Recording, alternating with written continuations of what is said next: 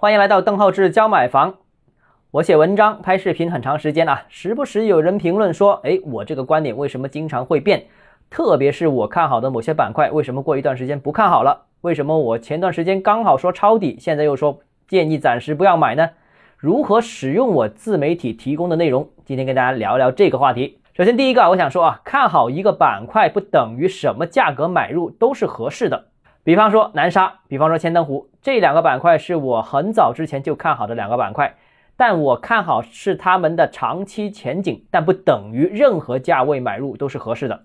举个例子啊，比方说像茅台，茅台是中国最赚钱的企业，但如果你是两千六百块钱买这个股票的话，那一样有可能跌到一千五百块钱。所以从去年开始，我就提出。南沙的灵山岛间、横沥岛有泡沫，加上呢这个千灯湖房价也过快上涨，所以建议大家不要出手，就是这个道理。但不等于我不看好这些板块，我还是看好这些板块的长期发展前景的。这是一个长时间尺度，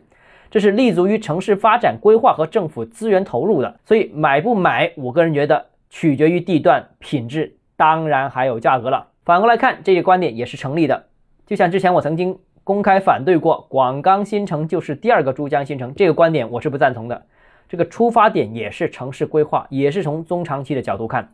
但是去年我反倒建议大家可以关注一下广钢这个板块，为什么呢？因为它滞涨，因为它已经开始具有性价比了，所以还是回到了这个价格这个要素上面去。第二个呢，就是出手时机呢必须和市场节点相结合。去年九月份的时候，我是最初提出这个楼市政策已经见底了，楼市也逐步构筑底部，这个是基于管理层对楼市的基本态度发生根本性的转变所确立的这样一个观点。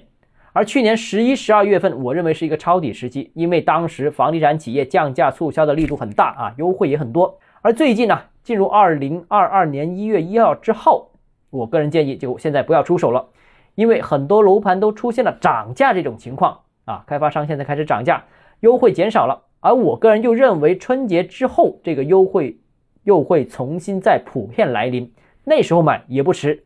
所以呢，所有的建议都是动态的，也是结合当时的市场情况的，给当时准备出手的买家朋友们做参考的。至于说，哎，你已经买了，那我觉得你就不用关注这些时间性很强的建议，你只需要关注城市规划或者你这个板块的规划利好什么时候能兑现就可以了。